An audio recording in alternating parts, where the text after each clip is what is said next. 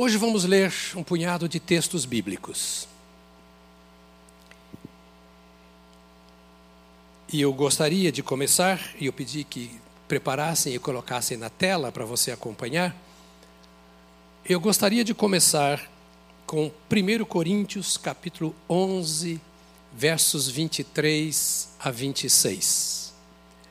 1 Coríntios, capítulo 11, versos 23 a 26 lembrando que hoje é o dia da ceia. Porque eu recebi do Senhor o que também lhes entreguei. Veja que Paulo diz que ele recebeu do Senhor. Não era uma impressão do seu coração e nem uma interpretação, mas uma revelação do Senhor. E esta é a Bíblia a palavra de Deus. A Bíblia é a palavra revelada de Deus. Pastor, revelada, mas não entendo nada, é só estudar. estudar com o coração aberto, na unção do Espírito Santo. E se alguma coisa não compreender, lembra quando houve aquele encontro é, com aquele, aquele tesoureiro da rainha de Candace, que de repente ele foi perguntado: Você entende o que lê? E ele lia Isaías, capítulo 53. Ele disse: Mas como eu vou entender se não há quem explique? Então lhe foi explicada a palavra de Deus, é por isso que você está aqui hoje. Ele diz: Eu recebi do Senhor o que também lhe entreguei, lhes entreguei, que o Senhor Jesus na noite em que foi traído, pegou o pão e, tendo dado graças, o partiu e disse: Isto é o meu corpo que é dado por vocês. Façam isto em memória de mim. Do mesmo modo, depois da ceia, pegou também o cálice, dizendo: Este cálice é a nova aliança no meu sangue. Façam isso todas as vezes que o beberem, em memória de mim. Agora o texto que vou usar mais. Porque todas as vezes que comerem este pão e beberem o cálice, vocês anunciam a morte do Senhor até até até que ele venha. O que fizemos agora aqui? É um sermão dramatizado. É um memorial. O que o Senhor disse é: Todas as vezes que vocês comerem o pão, como fizeram nesta manhã aqui, todas as vezes que vocês beberem o cálice, como nós acabamos de fazer, vocês estão anunciando a morte do Senhor. Ou seja, vocês estão dizendo: Jesus Cristo morreu por nós. Jesus Cristo morreu por mim. Você pode dizer isso para você mesmo? Diga: Jesus Cristo morreu por mim. Jesus Cristo é a providência de Deus para cada um de nós.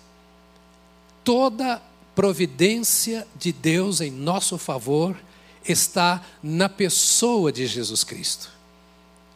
Jesus Cristo cura, Jesus Cristo liberta, Jesus Cristo perdoa pecados, Jesus Cristo salva, Jesus Cristo responde às nossas orações, por isso a fazemos em nome dele. Jesus Cristo é a revelação de Deus para nós. Não é nenhuma religião. Parênteses, e eu preciso repetir isso aqui. É, nós estamos pensando aqui no que a palavra de Deus diz. Não importa a sua religião, a sua denominação. O que importa é que você esteja em Cristo. Em Cristo. Há muita gente dentro da igreja que não está em Cristo. Só em Cristo há salvação. Só em Cristo há perdão de pecados. Não tem promessas, não tem penalidades que você tenha que pagar. Em Cristo, a nossa vida está em Cristo. E a Bíblia diz então: todas as vezes que comerem este pão, vocês estão fazendo em memória, em lembrança daquilo que Jesus Cristo fez por você. Todo o nosso ser precisa estar centrado em Cristo. Nós negociamos em Cristo, nos casamos em Cristo, educamos os nossos filhos em Cristo, cultuamos em Cristo, por isso nós somos chamados de cristãos. E pela primeira vez em Antioquia foram chamados de cristãos porque eles estavam todos envolvidos por esta onda, por esta graça, por este poder, por esta virtude, por esta pessoa, a pessoa do Cristo ressurreto. E a Bíblia diz então: quando comemos o pão e bebemos o cálice, estamos anunciando a morte do Senhor Jesus Cristo. Ou seja, morreu por mim, para que eu tenha tudo que dissemos aqui agora, até que ele venha até que ele venha. Por favor, escola dominical hoje e dos próximos domingos também. Então ponha a mão no seu peito e diga: Jesus Cristo voltará. Diga para você: O meu Senhor voltará. É o que nós cantamos aqui agora. E sabe, eu vou dizer a você uma coisa: ao final das nossas leituras, quase só leituras de hoje, você vai sair daqui, tem que sair daqui feliz da vida, feliz da vida, feliz da vida, dizendo: eu tenho o Senhor Jesus.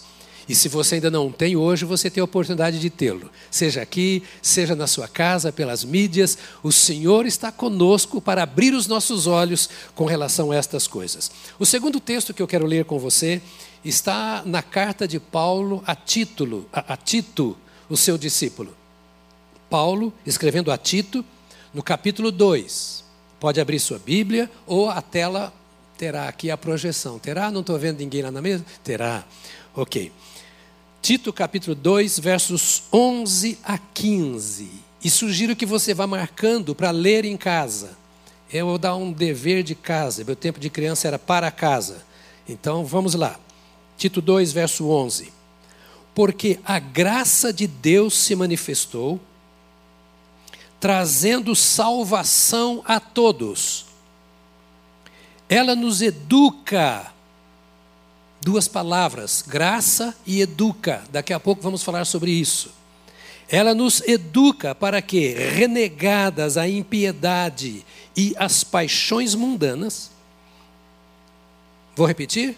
Ela nos educa para que, renegadas a impiedade e as paixões mundanas, vivamos neste mundo de forma sensata, justa e piedosa, aguardando a bendita esperança e a manifestação da glória do nosso grande Deus e Salvador Jesus Cristo.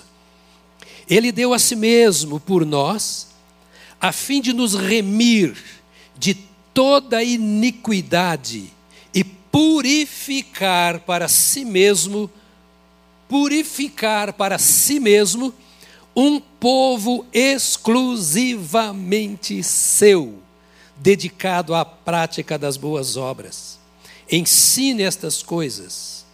Também exorte e repreenda com toda a autoridade, que ninguém despreze você. Minha palavra nesses dias, nesses próximos dois ou três domingos ainda,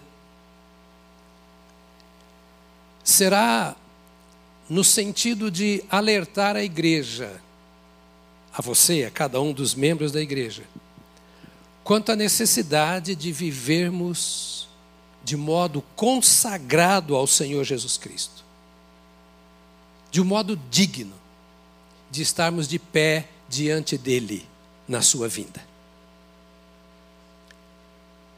Essa preocupação vem por muitas razões e ao longo da nossa conversa eu vou falar sobre isso. Mas está presente no texto, nos textos que lemos até aqui e nos outros que leremos. A igreja tem perdido o rumo. Os crentes têm perdido a razão de ser da sua fé e do seu relacionamento com Deus. De maneira feia, vergonhosa e perigosa, muitos têm tido um estilo de vida semelhante ao do mundo. E nós precisamos parar um pouco para pensar que sermos crentes não é apenas cantar, celebrar, vir ao templo, dar as nossas ofertas e dízimos. Mas assim como o marido tem algumas expectativas com relação à esposa e a esposa com relação ao marido, Jesus Cristo, noivo, tem expectativas a seu respeito. Assim como às vezes a gente provê tudo aquilo que é necessário para dentro da nossa casa, Deus tem provido tudo aquilo que nós precisamos para termos uma vida agradável, a fim de que a volta do Senhor Jesus Cristo não seja motivo de susto, de insegurança para ninguém, mas para que ela seja o desejo do nosso coração, como nós acabamos de cantar. A ansiedade da nossa alma, esse encontro com o Senhor Jesus nos ares. Mas todos os textos, a partir do que lemos e que vamos ler agora, nos ensinam que nós precisamos estar preparados. Preparados, diz o texto aqui. Preparados, como um povo purificado por Jesus Cristo mesmo, para a volta do Senhor Jesus. Hoje nós vivemos assustados com tantas mudanças que acontecem no mundo, mudanças terríveis, mudanças horrorosas, eu dizia. O comportamento da raça humana. O mundo está virando um barril de pólvora, em todos os sentidos. Alguns se implodindo, outros explodindo.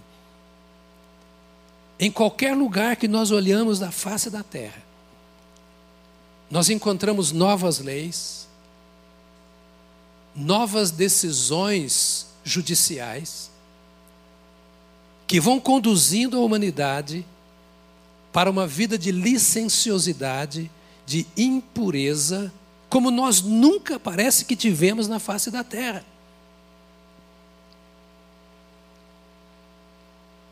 Nós tememos algumas decisões.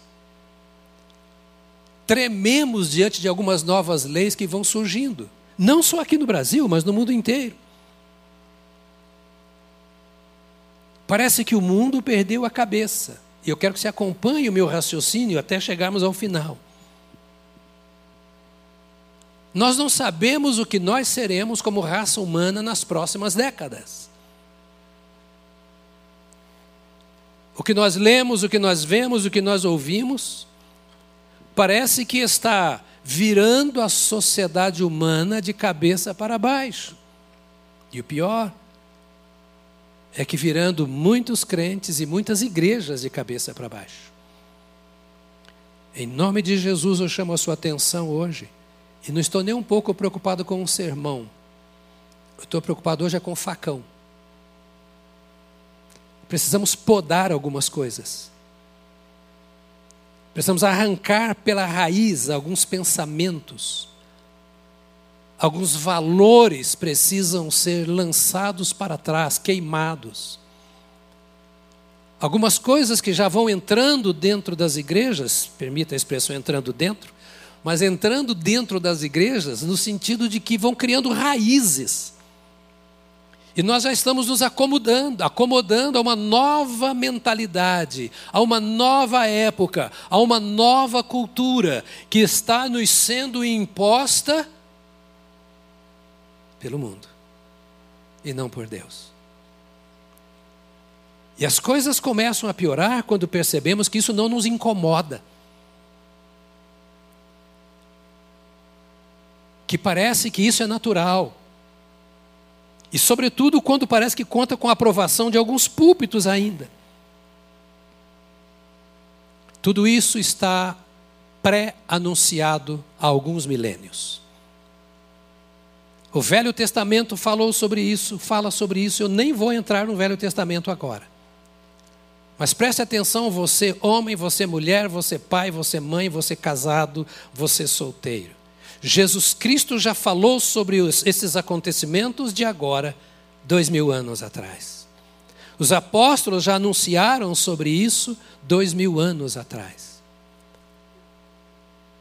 Jesus Cristo, os apóstolos, a igreja primitiva, os primeiros pais da igreja e as igrejas lideradas por esses primeiros pais tinham a segunda vinda de Cristo como uma das suas principais mensagens. Estava na boca desses homens, a partir de Jesus Cristo, em todos os momentos, dizendo que Jesus Cristo voltaria e como seriam os tempos da volta do Senhor Jesus.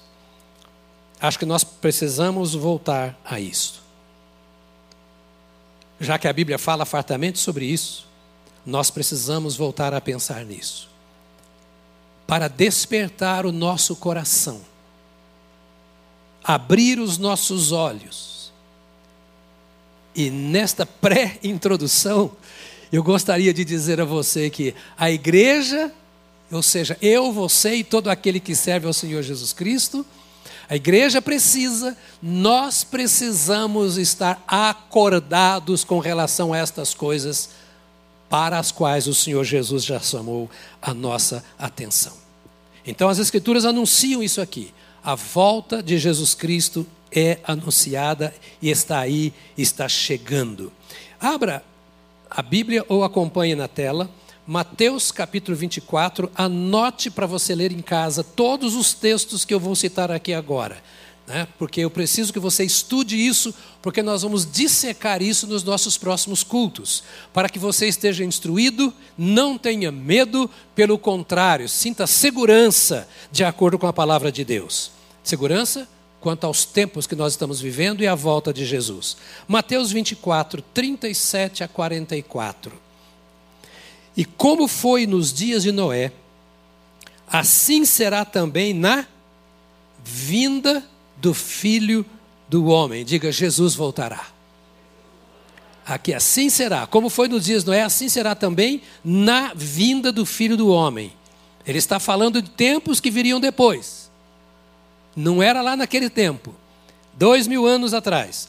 Porquanto, assim como nos dias anteriores ao dilúvio, comiam, bebiam, casavam e davam-se em casamento, até o dia em que Noé entrou na arca e não perceberam até que veio o dilúvio e os levou a todos, assim será também a vinda do filho do homem. Ou seja, eles estavam desapercebidos, não conseguiam ver os sinais dos tempos. Abre os seus olhos. Eles não conseguiam perceber a época que estavam vivendo nos dias de Noé. Nada do que acontecia tocava neles. Nada. Bem e mal era a mesma coisa. Uma pessoa boa fazia coisas ruins, uma pessoa ruim fazia coisas boas, e está tudo certo, assim é a raça humana. Parece que esse pensamento está presente nos dias de hoje. Então, estando dois no campo, será levado um e deixado o outro, estando duas moendo no moinho, será levada uma e deixada outra. Vigiai, pois, porque não sabeis a que hora há de vir o vosso Senhor. O sinal está dado. O mundo será exatamente como nos dias de Noé. Ninguém se preocupa com a moralidade, ninguém se, se, preocupa com Deus, com a espiritualidade sincera, relacionamento com Deus. Exatamente, as coisas vão virando coisas comuns. Então o Senhor diz: olha, vigiem porque vocês não sabem a que hora há de vir o vosso Senhor. Mas considerar isto. Se o pai, observe isso aqui. Se o pai de família soubesse a que vigília da noite havia de vir o ladrão, vigiaria e não deixaria que fosse arrombada a sua casa. Ouça, o que o Senhor Jesus está dizendo é: todo homem prudente não vacila quando a sua casa está ameaçada. Não dá bobeira. Se o inimigo está chegando, ele vai tomar providências. O filho está crescendo com maus costumes, o filho está se voltando para ensinos errados, o filho está se distanciando da palavra de Deus, o casamento está indo água abaixo, a vida moral está comprometida. Jesus diz assim: olha, preste atenção. Se você é casado, tem sua família, tem a casa onde mora, se você soubesse que o ladrão está chegando, você ficaria na porta, chamaria a polícia, colocaria guarda. Me permita essa linguagem simples, porque eu quero que o mais simples entenda isso. E peço a sua mente para que você entenda. Ele está dizendo, então preste atenção: a minha vinda será como a de um ladrão. O ladrão não fala assim: amanhã às duas horas da tarde eu vou chegar na sua casa para roubar. Ele vem de surpresa. E Jesus falou: é assim que eu vou chegar. Faça uma leitura do tempo que você está vivendo. Para que você não seja pego de surpresa. Para que a sua família não vá para o inferno. Para que os seus filhos não se percam. Porque os comportamentos falam, dizem quem nós somos. As coisas que nós falamos e que nós fazemos refletem aquilo que nós somos, em Deus ou sem Deus. Não há semelhança entre o que o mundo fala e as palavras do crente. Não há nada a ver entre o comportamento das trevas e o da luz. Os valores do reino de Deus são 100% diferentes dos valores deste mundo. A família cristã não é como a família mundana. A moralidade do crente não é como a moralidade do não crente.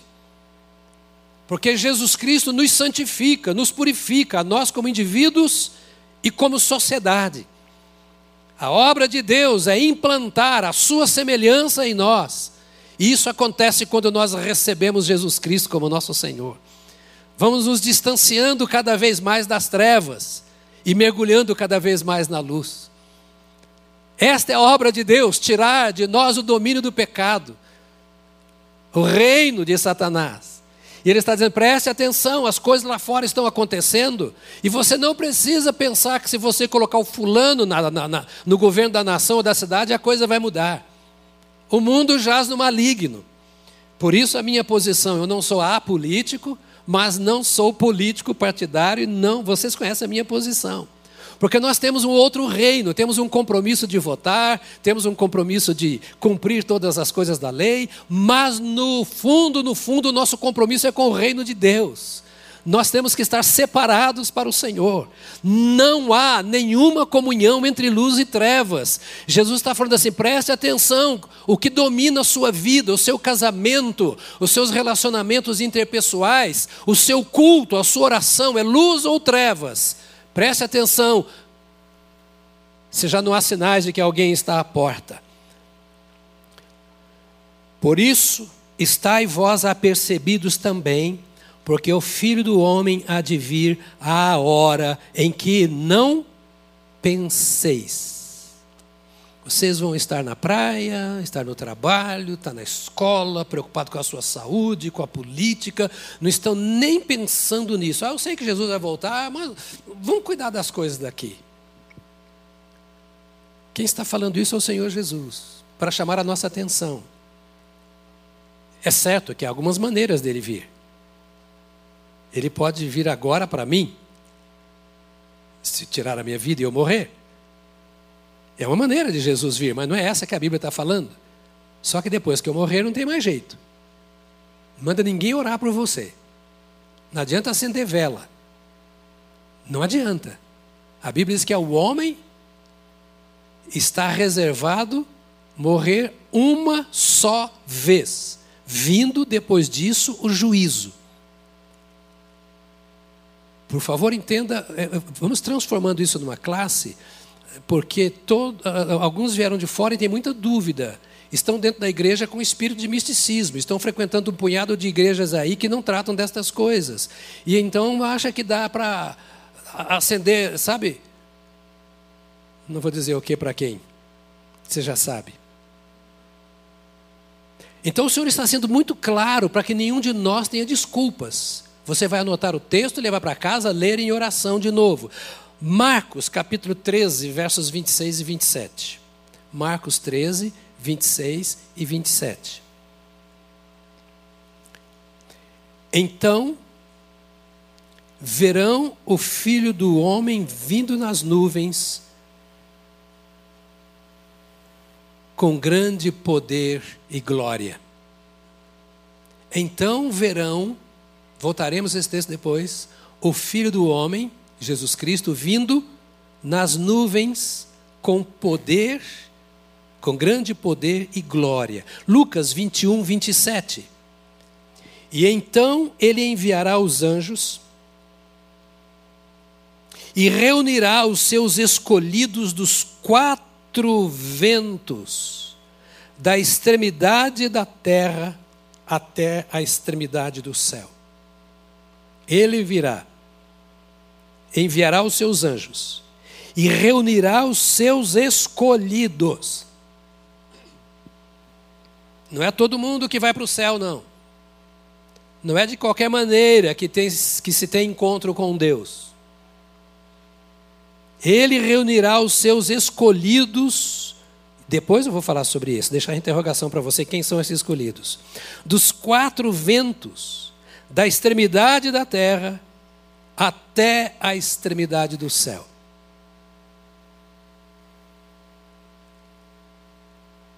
Ele virá para os que são dele. A pergunta é: eu sou dele? Alguém diria: que medo. Então verão o filho do homem vindo numa nuvem com poder e grande glória. João 14, 1 a 3. Que o coração de vocês não fique angustiado. Vocês creem em Deus? Creiam também em mim. Na casa de meu pai há muitas moradas. Se não fosse assim, eu já lhes teria dito: Pois vou preparar um lugar para vocês. E quando eu for e preparar um lugar, voltarei e os receberei para mim mesmo, para que onde eu estou, vocês estejam também. Voltarei e vos levarei para mim mesmo para que onde eu estou, vocês estejam também. Na casa de meu pai há muitas moradas. João, 1 João, melhor, 1 João capítulo 3, versos 1 a 3. Nós lemos o Evangelho, agora a epístola, lá na frente. Vejam que grande amor o Pai nos tem concedido, a ponto de sermos chamados, o quê? Diga eu sou filho de Deus ao ponto de sermos chamados filhos de Deus. E de fato somos filhos de Deus. Por esta razão, o mundo não nos conhece, porque não o conheceu. João está escrevendo para uma das igrejas da dispersão. E ele está dizendo: olha, nós somos chamados filhos de Deus, e não só somos chamados, mas de fato nós somos chamados filhos de Deus, e a prova de que nós somos chamados filhos de Deus é essa: o mundo não nos conhece. O mundo olha para você e fala: Mas que ser estranho é esse aí? Como é que você consegue pensar nessas coisas?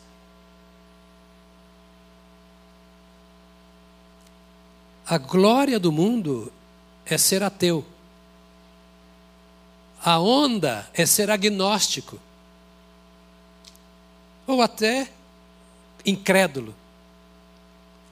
E olha para você e fala: como que você,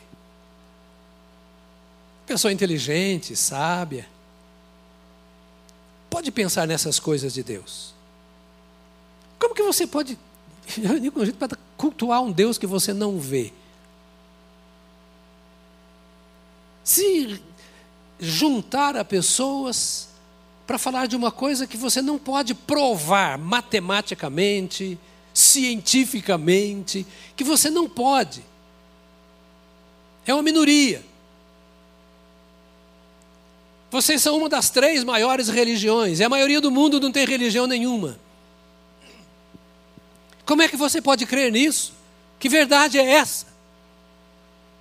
O mundo não nos conhece, diz a palavra de Deus. Não consegue se identificar, entender o nosso pensamento e o nosso comportamento.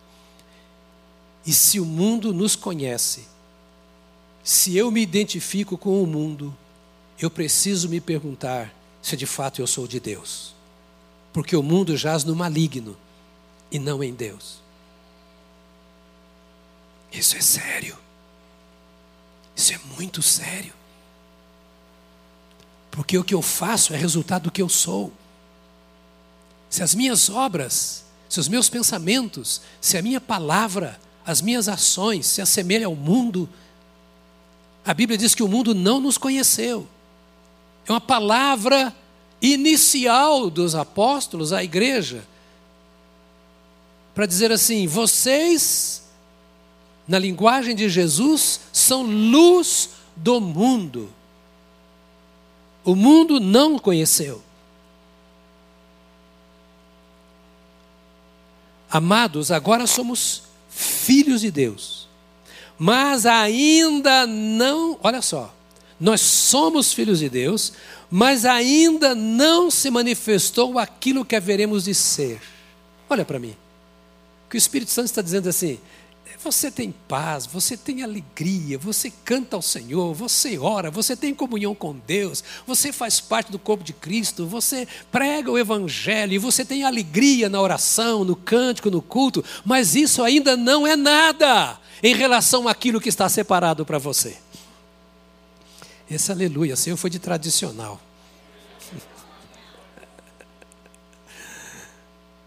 Isso aqui não é nada. Por maiores que sejam as bênçãos, as alegrias, as vitórias. Somos filhos de Deus, mas ainda não se manifestou o que haveremos de ser. Sabemos que quando Ele se manifestar, ou na manifestação de Jesus Cristo, outra expressão é na revelação de Jesus Cristo, ou seja, quando Ele voltar, seremos semelhantes a Ele, porque haveremos de vê-lo como Ele é. Aleluia. Não dá para trocar. Não dá para nos acomodar a um estilo de vida como a vida daqueles que não conhecem a Deus. Não dá para nos acomodarmos a uma vidazinha cristã. O que a Bíblia está dizendo aqui é que ele tem mais, mais, mais, mais, e quanto mais nós temos dele, ainda não chegamos a ser aquilo que deveremos ser, porque o que deveremos ser está reservado para nós na glória. Mas aqui nós podemos conquistar mais, mais e mais, e quando chegarmos no ápice, dizemos: Isso ainda não é nada, porque o Senhor tem muito mais para mim.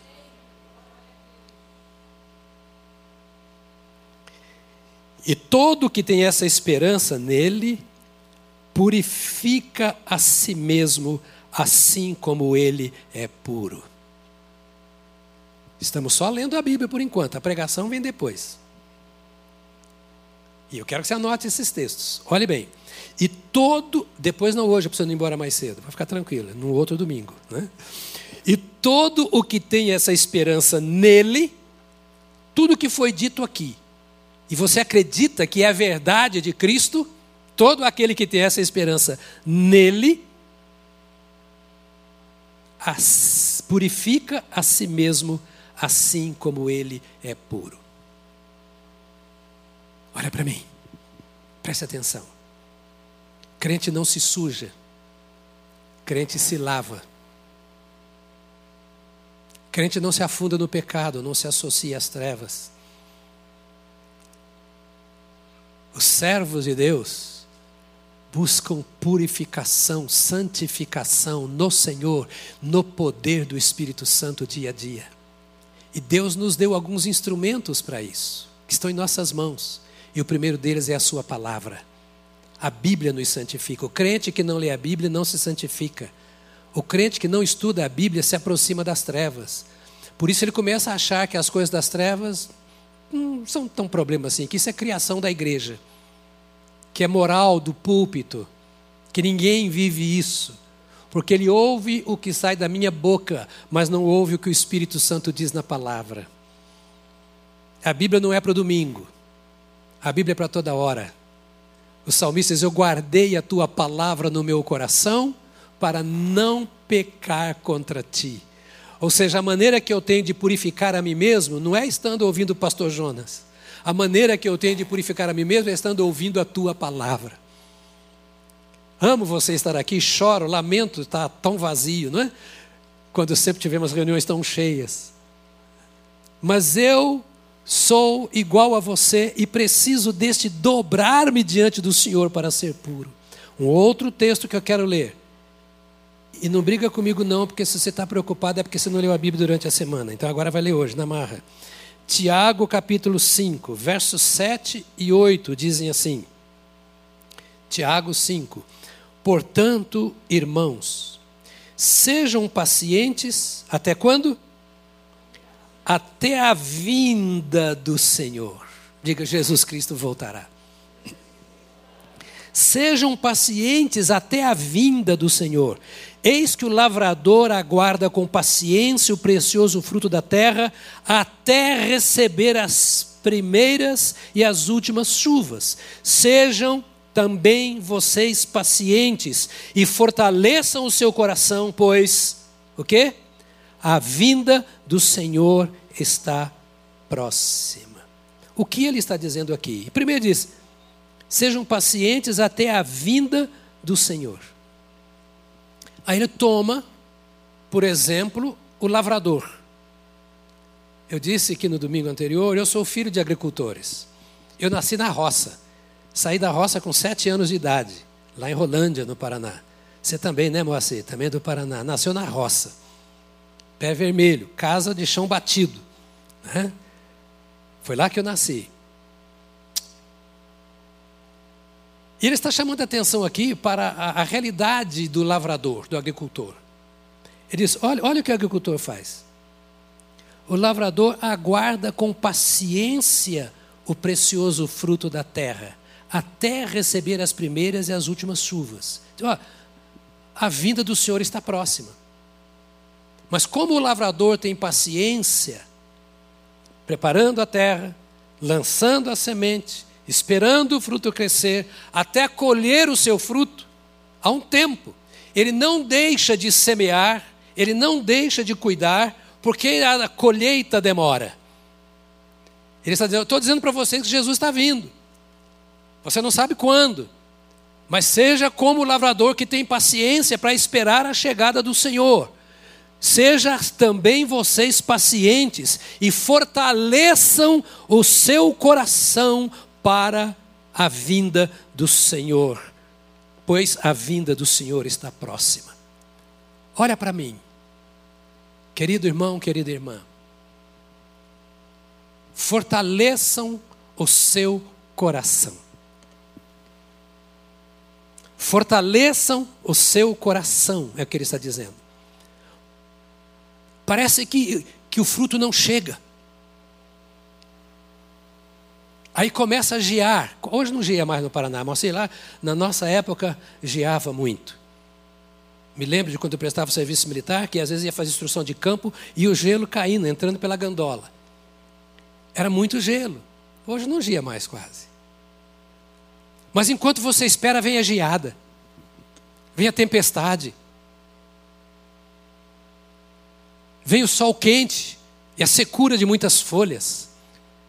Enquanto você espera o fruto, pode acontecer muita coisa, uma praga na terra.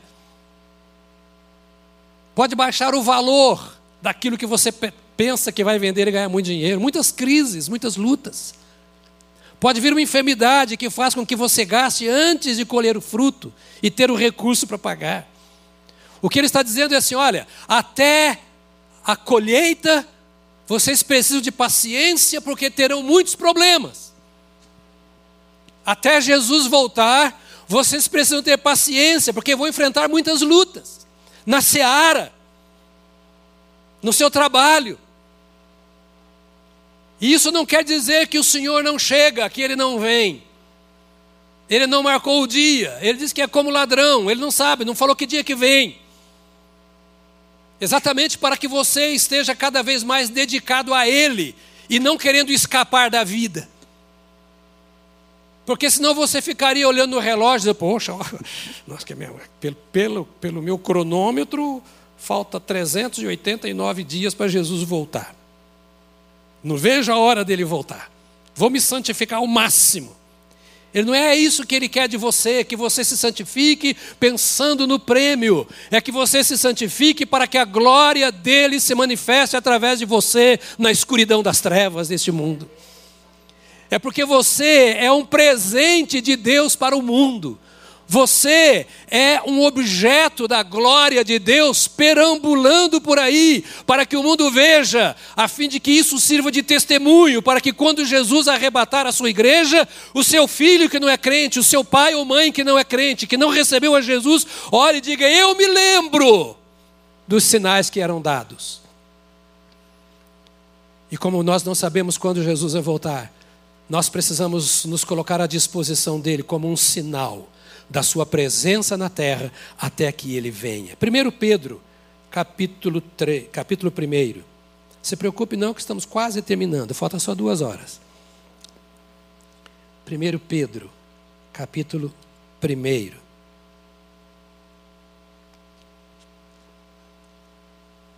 Versos 3 a 13. Leia. Domingo que vem você vai falar, não volto mais, fica só lendo a Bíblia. Pois é, aqui é lugar de Bíblia. Sugiro a vocês que voltem, porque não é lugar de show aqui. Embora os irmãos tenham feito um louvor tão extraordinário, oramos uns pelos outros, mas aqui não é lugar de show, nem de passar tempo. Você não viria passar tempo aqui num domingo, tá certo? Não viria. Você ia para a praia, ou sei lá para onde, né? Aqui viemos para ouvir a voz do Senhor. Então hoje eu não estou pregando, eu estou deixando o Senhor falar diretamente a você. Vamos lá.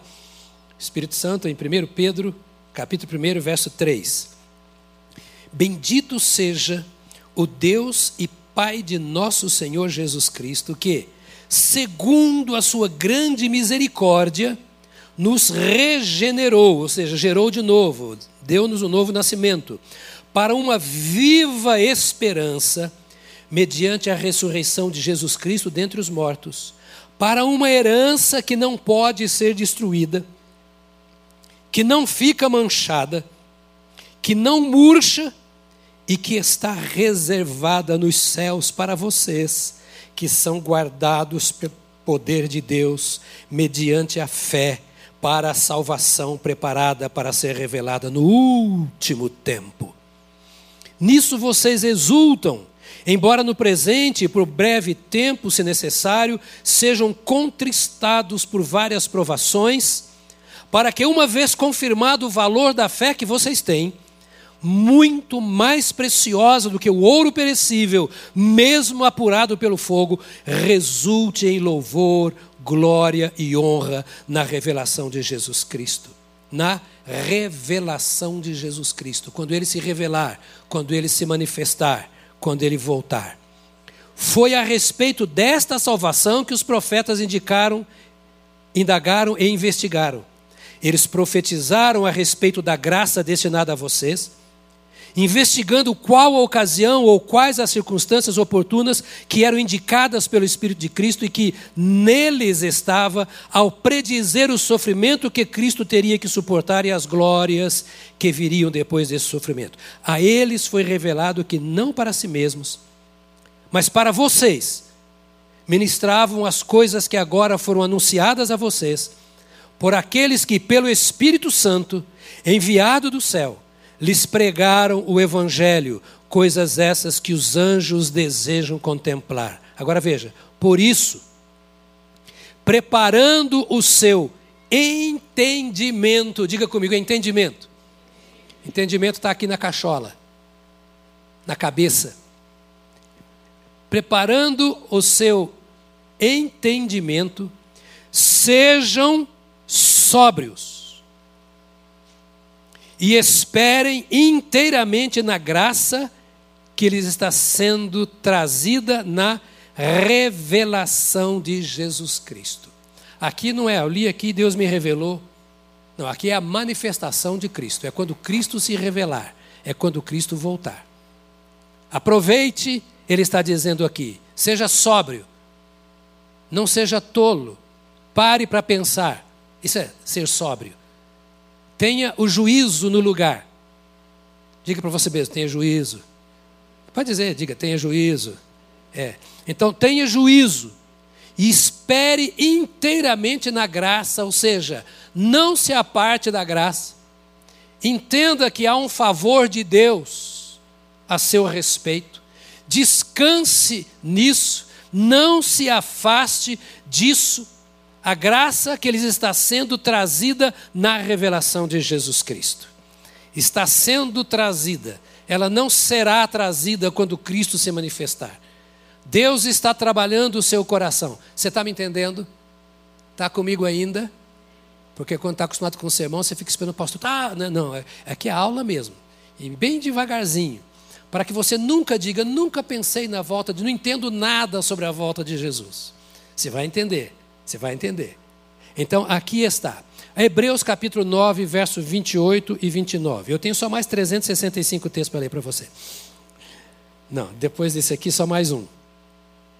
Hebreus 9, 27 e 28.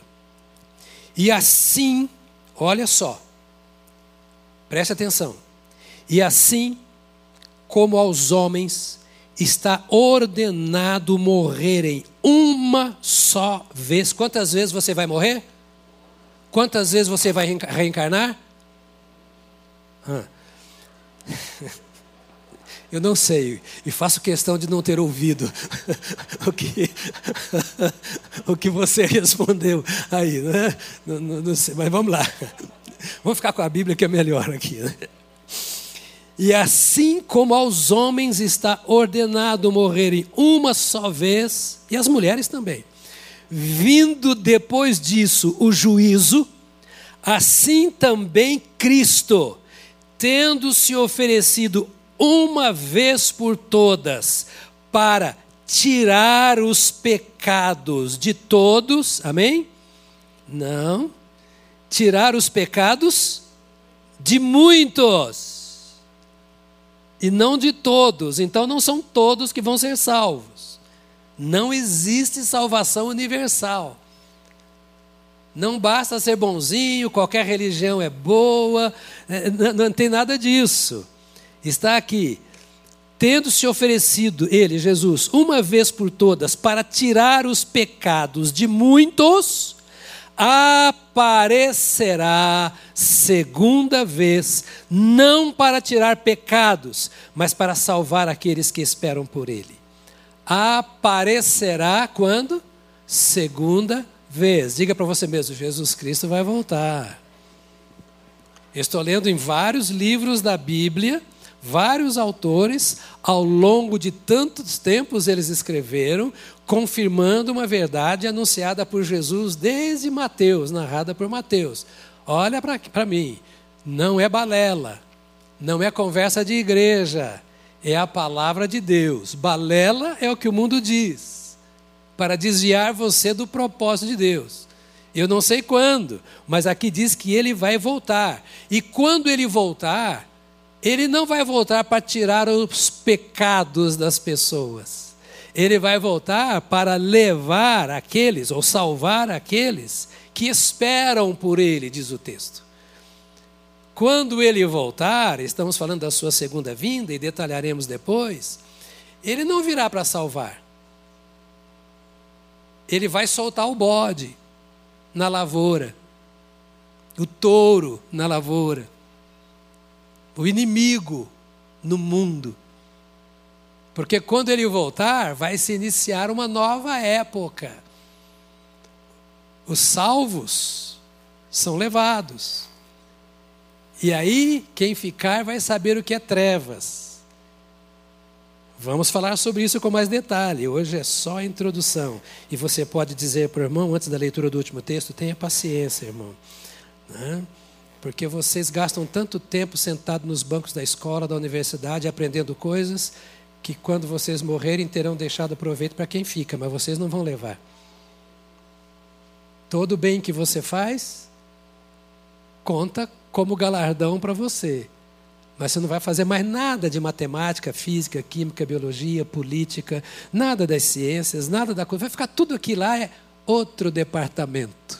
Você vai ser promovido a um departamento em que você terá outras tarefas. Não pensa que vai ficar de braços cruzados cantando o hino nacional, que não vai ser assim lá.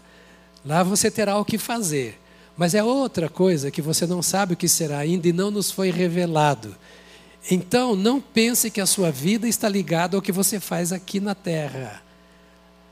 No sentido de que a eternidade vai depender da sua produção Nada disso vai subir. 1 Tessalonicenses, capítulo 4, versos 13 a 18, o nosso texto final. Irmãos, não queremos que vocês ignorem a verdade a respeito dos que dormem. A Bíblia diz que o crente não morre, o crente dorme.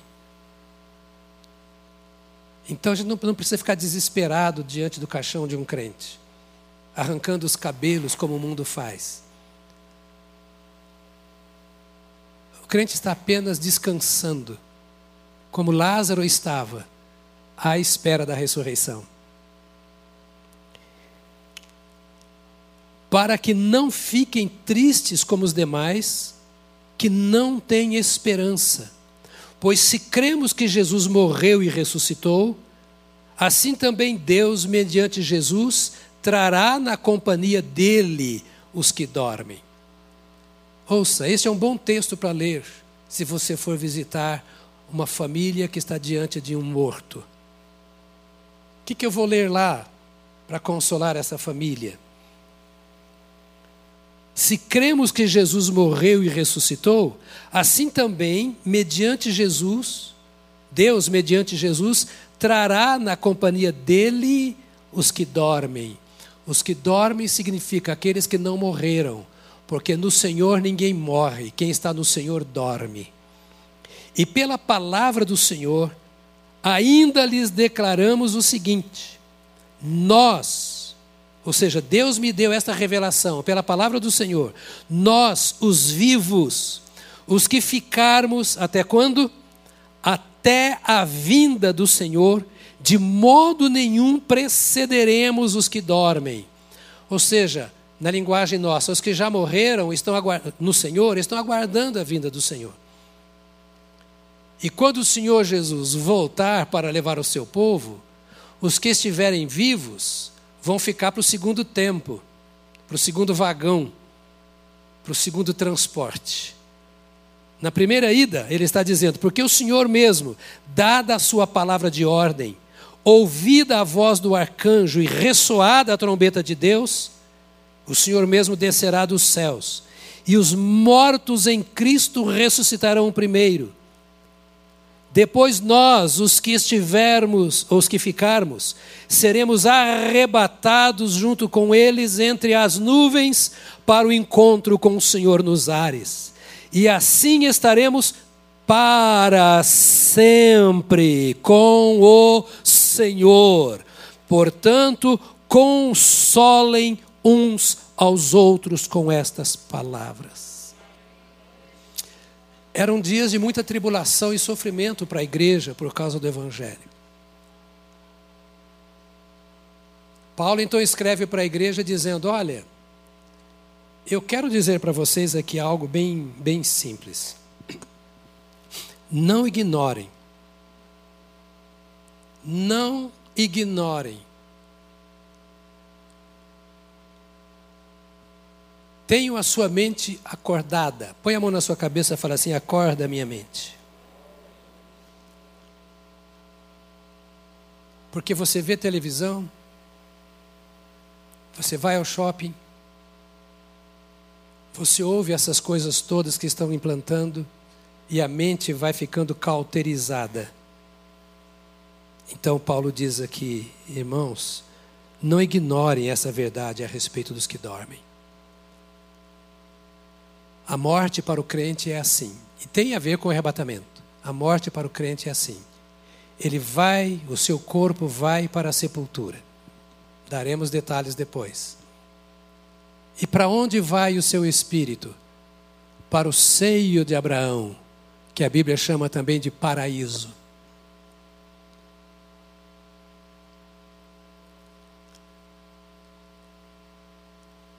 A mente continua funcionando, não existe o sono da alma, como alguns pregam. O espírito está vivo, tanto dos que morrem em Cristo, como dos que, não, que morrem não estando em Cristo. E após a morte há dois estados: o paraíso e o Hades. Os que morrem no Senhor entram naquilo que Jesus disse ao ladrão que confessa o Senhor Jesus na hora da morte: Hoje mesmo estarás comigo no paraíso. Vamos falar sobre isso. A alma não fica adormecida esperando alguma coisa acontecer. E aquele que não está em Cristo passa a viver os flagelos das trevas após a morte. Não adianta fazer reza, nem que seja reza brava. Não adianta pagar promessa ou fazer qualquer coisa, porque o Senhor já nos avisou. A minha mãe era muito severa. Meu pai era mais manso. Eu apanhei do meu pai a última vez, eu nunca esqueço. Eu tinha cinco anos de idade.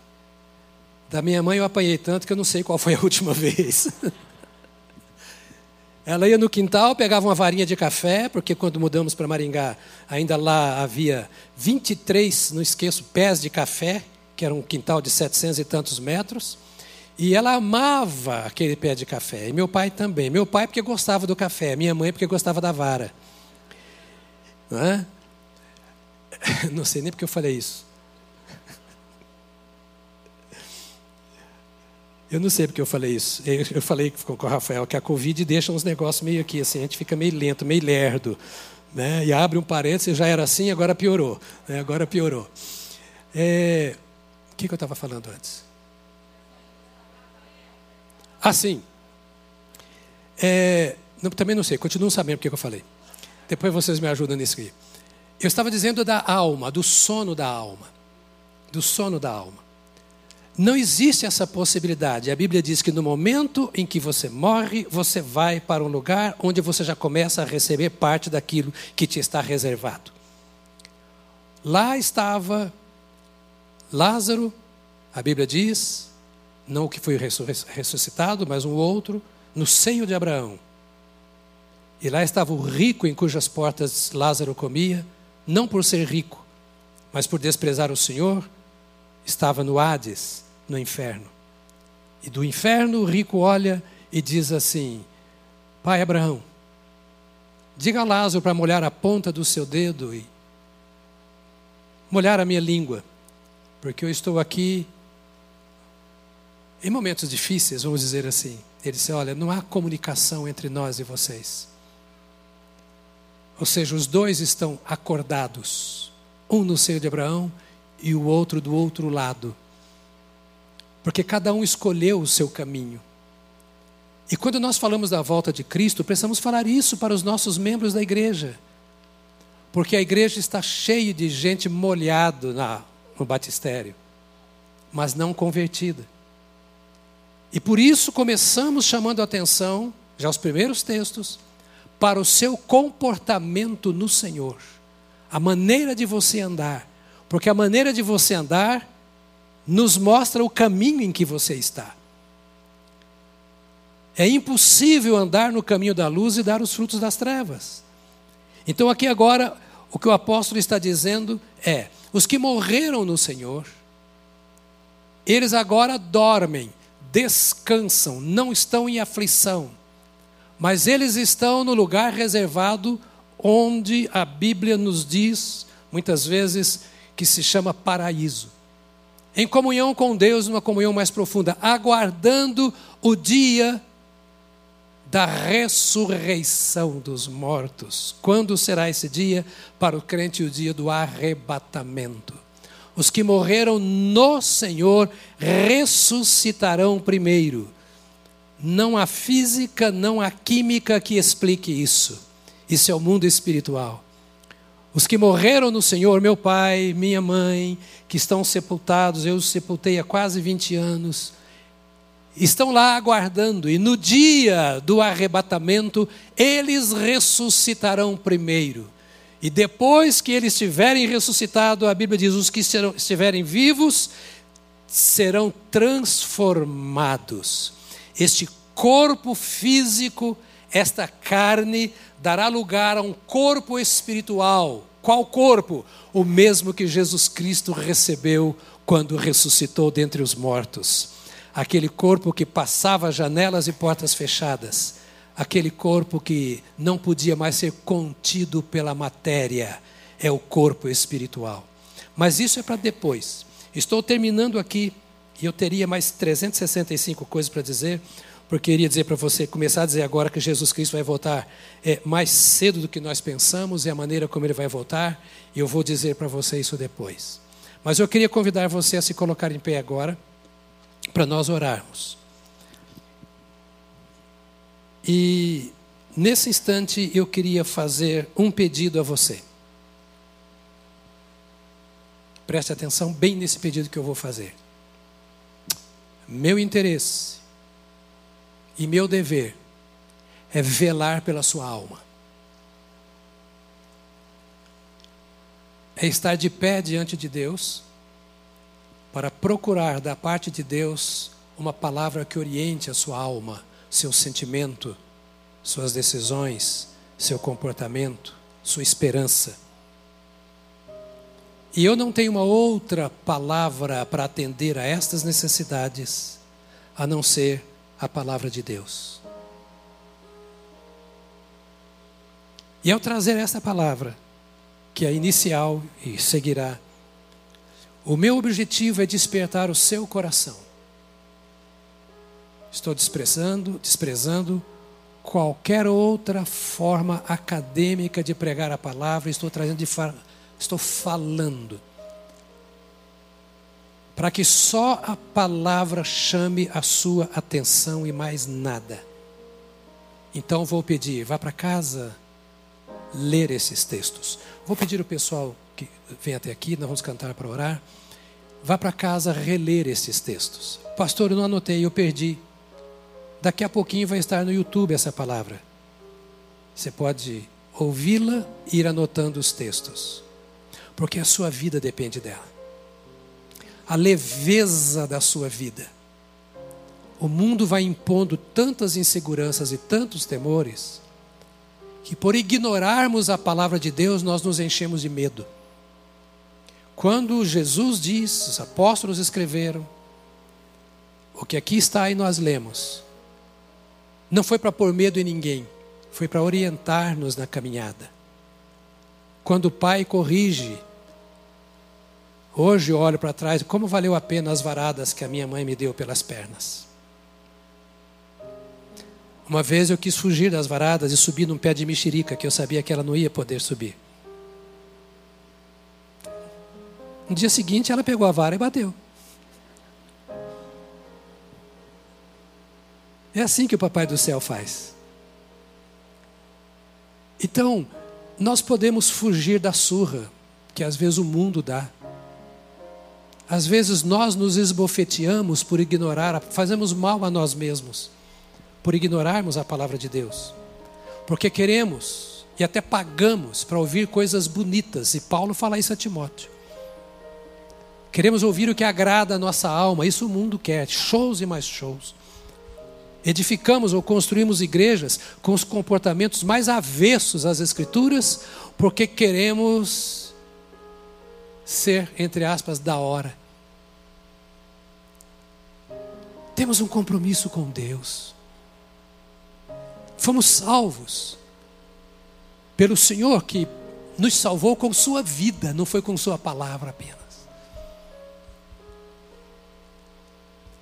E nesse mundo manchado e corrompido, nós precisamos cuidar da nossa vida por amor ao Senhor Jesus. Nós não podemos medir o preço que pagamos para ser aquilo que o Senhor espera de nós. Porque alguém diz assim: não, ninguém tem que pagar preço nenhum, Jesus já pagou o preço, é verdade. Mas ele fala do preço que temos que pagar.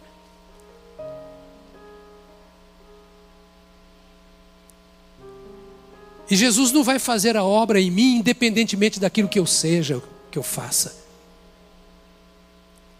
Não há essa possibilidade de Jesus operar em mim e eu viver maculado pelo pecado, com práticas erradas, com a mente suja. Não há essa possibilidade. Por isso a Bíblia chamou a nossa atenção para a santificação.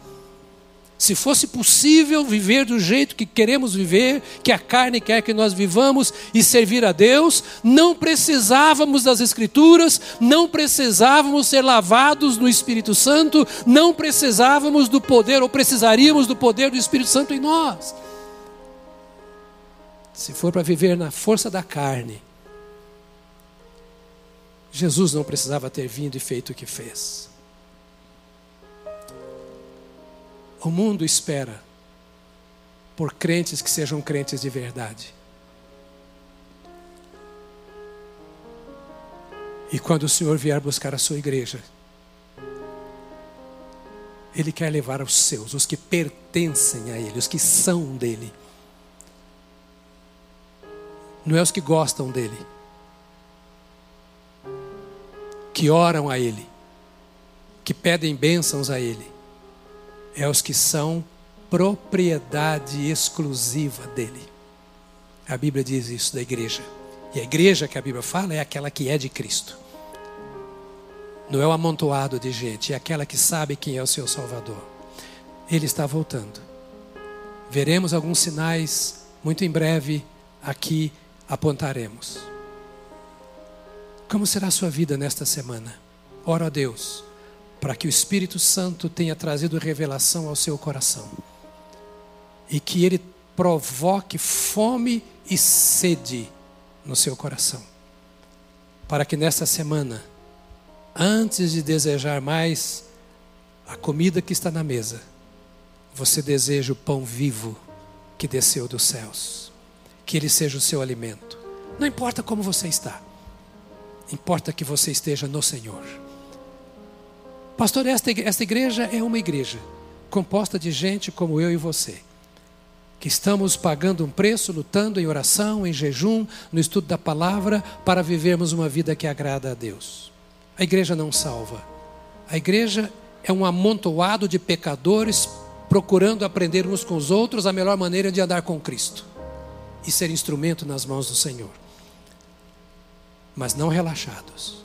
Então não importa você que me ouve em casa, pegue a Bíblia, vai ler a Bíblia, vai orar no temor do Senhor.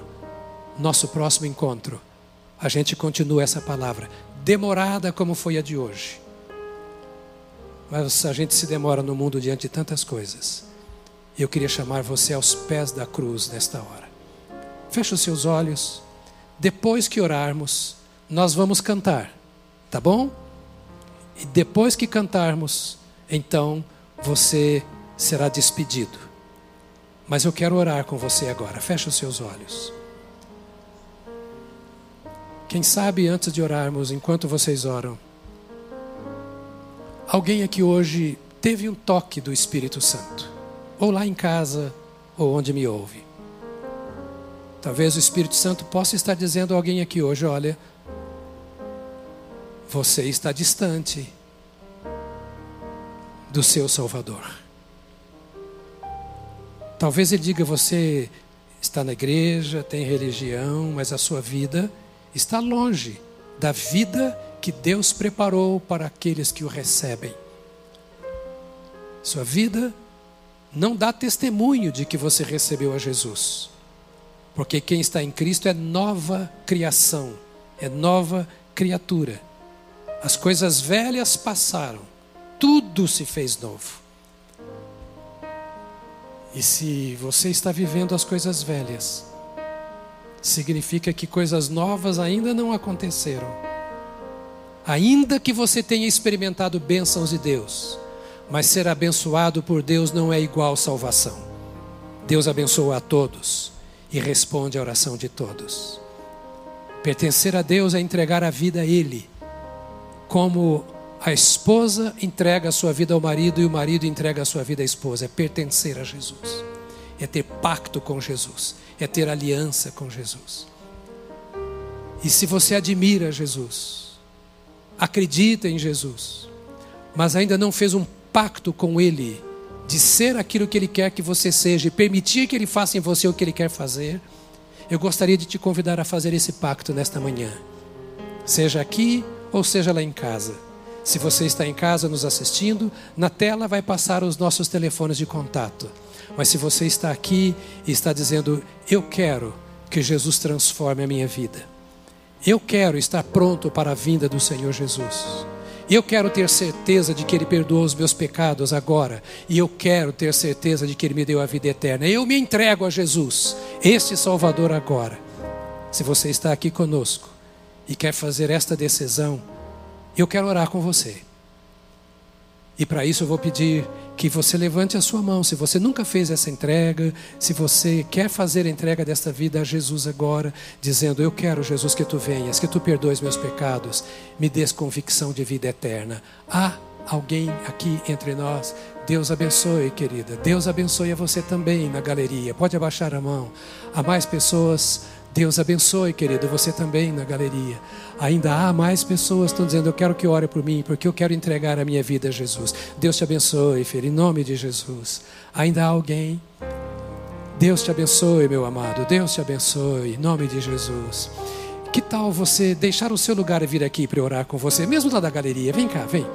Desce aqui para a gente orar juntos. Eu quero te abençoar. Aqui também.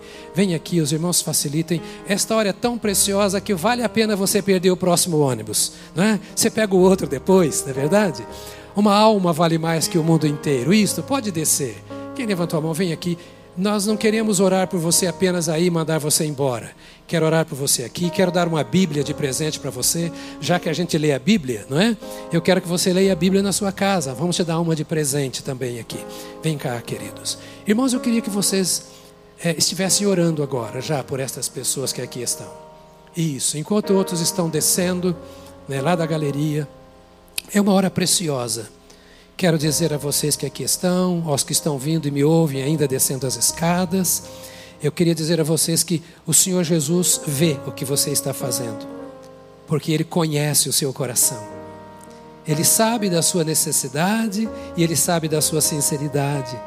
Ele sabe exatamente o que fazer na nossa vida quando nós recorremos a Ele. Não há nada que escape aos preciosos olhos e ao conhecimento do Senhor Jesus. Isso, quem está lá atrás pode vir, pode trazer aqui. Isso, pode chegar. Sem nenhum constrangimento, queridos, nós estamos em família. Eu fiz isso quando eu já, de vez em quando eu falo aqui, eu tinha sete anos de idade quando fiz isso e foi para valer. Mudou toda a minha história. O Senhor construiu a minha vida por andar na presença dEle. E Ele vai fazer isso com vocês também. Glória a Deus, glória a Deus. Pode ficar um pouquinho mais longe aqui, né, para não, não acumular. Isso, para não haver um ajuntamento aqui, não é? Graças a Deus. Igreja, estenda a mão para cá. Vamos orar. Eu queria que vocês que estão aqui à frente repetissem comigo assim: diga, Senhor Jesus, eu entrego a minha vida ao Senhor. Eu espero agora, pela fé, que o teu poder se manifeste em minha vida que a graça salvadora me alcance. Lava-me, purifica-me, santifica minha vida. Eu te peço perdão pelos meus pecados. Tu conheces todos. E eu os coloco aos pés da cruz, onde o teu sangue foi derramado. Porque o sangue de Jesus Cristo me purifica de todo o pecado. Entrego, meu Senhor, enche a minha vida da tua presença. Liberta-me de qualquer escravidão que me prende. E dá-me a alegria, dá-me a alegria da tua salvação.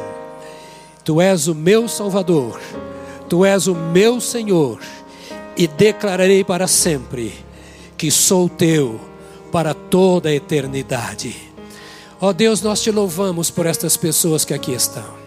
Te bendizemos por cada uma destas vidas. E oramos agora para que a palavra da verdade purifique as suas vidas para que o Espírito Santo seja entronizado nesses corações, para que a paz do Senhor domine os seus sentimentos e a luz da tua presença ilumine os seus caminhos. Transforma-os, transforma-os, transforma-os para a glória do teu nome, em nome de Jesus Cristo. Amém, amém, amém. Aleluia, aleluia. Você que está o responsável, então, como é que você chama? Carlos, até de máscara eu não sei nem quem é você, tá? Crente mascarado é um problema, tá vendo? Ninguém identifica. né? Marcos vai ajudar vocês. Pastor Tarcísio também vai, pode ir. Isto, porque nós queremos dar uma Bíblia para vocês, queremos orar com vocês e vamos nos colocar à disposição de vocês. Vocês vão receber uma ligação, ninguém vai pedir oferta, diz nada disso. Nós vamos ligar para vocês assim: em que nós podemos ajudá-los na sua caminhada da fé? Se você quiser a nossa ajuda, estamos prontos a ajudá-lo, estudando a palavra de Deus, orientando na caminhada. Pastor, essa igreja, essa igreja é uma igreja, essa igreja não salva. Nós queremos aqui ter comunhão com os outros. Se quiserem ser dessa igreja, ótimo. O que nós queremos é que sejam de Jesus. Aí está resolvido tudo, tá bom? Por favor, sigam esse moço, por gentileza. Deus abençoe a vocês. Deus abençoe. Ok, agora deixa eu orar com você. Pai, Aqui estão pessoas que se colocaram diante de Ti confessando o Senhor como seu Salvador. E cada um de nós aqui, na Tua presença, precisa da ação do Teu Espírito. Nós precisamos que Tu hajas em nossas mentes nesses dias turbulentos. Ó Espírito Santo, nós paramos diante da cruz onde nós fomos libertos, salvos, perdoados, e rogamos a graça ministrada pelo Senhor à nossa vida, para esclarecer as nossas mentes e corações. Livra tuas filhas e teus filhos de uma vida de religiosidade sem Cristo, de um cristianismo sem o domínio do Espírito Santo. Livra-nos livra-nos. Toma cada uma das tuas filhas, cada um dos teus filhos aqui em casa e domina o coração dos teus servos. Ilumina as nossas mentes, transforma a nossa maneira de ser, santifica a nossa vida, prepara-nos para a tua vinda, para a tua volta. Ó Deus, que o nosso coração esteja cheio do desejo de experimentar o Senhor mais, mais, mais e mais até que tu voltes e nos leves à tua presença. Que a tua graça vá com o teu povo, que a tua salvação complete a obra em cada área dos teus filhos, e que o Espírito do Senhor domine a vida dos teus filhos a cada instante nesta semana, para fazer frutificar esta palavra em cada área da nossa vida, em nome de Jesus Cristo. Amém. Amém. Amém. Aleluia. Aleluia.